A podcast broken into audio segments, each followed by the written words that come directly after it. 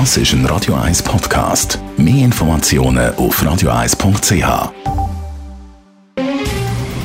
Der Finanztag auf Radio 1. Verstehen, was Menschen und den Markt bewegt. In Zusammenarbeit mit der Zürcher Privatbank Merki Baumann.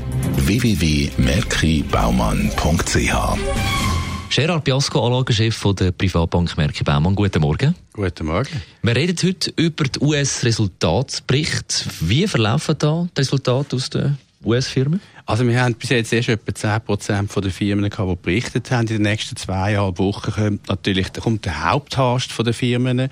Was interessant ist, ist, dass im Vorfeld werden ja immer die Erwartungen abgehebt, abgenommen, damit man sich dann übertreffen. Normalerweise sind das 70 Prozent von allen Unternehmen, die die Erwartungen reduzieren. Das Mal sind es 75 Prozent von den Unternehmen. Also mehr als über einem Fünfjahresdurchschnitt hat die Erwartungen schon reduziert für das Resultat bei den US-Unternehmen. Was sind die besonderen Faktoren?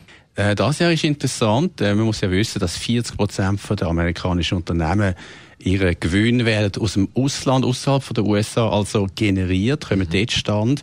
Und im Vergleich zum Vorjahr ist der US-Dollar gestiegen. Wir wissen im Vorjahr ist der Euro stärker gewesen, jetzt schwächer. Das heißt, der Dollar ist etwa 5% stärker als im Vorjahr. Und das bedeutet, dass die Gewinne, die außerhalb der USA, vor allem in Europa, gekommen sind, dass die wahrscheinlich tiefer werden ausfallen als im Vorjahr. Und der zweite wichtige Faktor ist der Technologiesektor. Wir haben dort eigentlich die Erwartungen auf etwa 10% tiefere Gewinne als im Vorjahr, vor allem natürlich wegen Apple und ein paar anderen prominenten Namen. Das wird auch sehr spannend werden. Was ist mittelfristig entscheidend?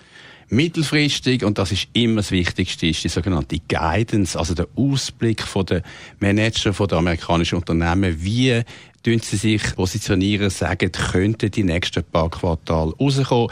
Wir erwarten eigentlich, dass sie vorsichtig werden sein, weil es besteht natürlich nach wie vor eine ziemlich große Unsicherheit über den Handelskonflikt. Ob man überhaupt kann äh, Komponenten, die man braucht, zuliefern von China und anderen Ländern. Das sind sicher gewisse Unsicherheitsfaktoren. Also es wird darauf ankommen, entscheidend mittelfristig, wie ist der Ausblick von den amerikanischen Unternehmen nicht für die zweite Quartal, wo wir jetzt haben, sondern für die nächsten paar Quartale. Besten Dank, Gerard Biasco, Anlagechef der Privatbank Merki Baumann zu den US-Resultatsbericht.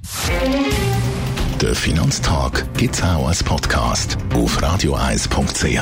Präsentiert von der Zürcher Privatbank Merki Baumann. www.merkibaumann.ch 18 vor 10 ist jetzt Robert Palmer und im Das ist ein Radio 1 Podcast. Mehr Informationen auf radioeis.ch.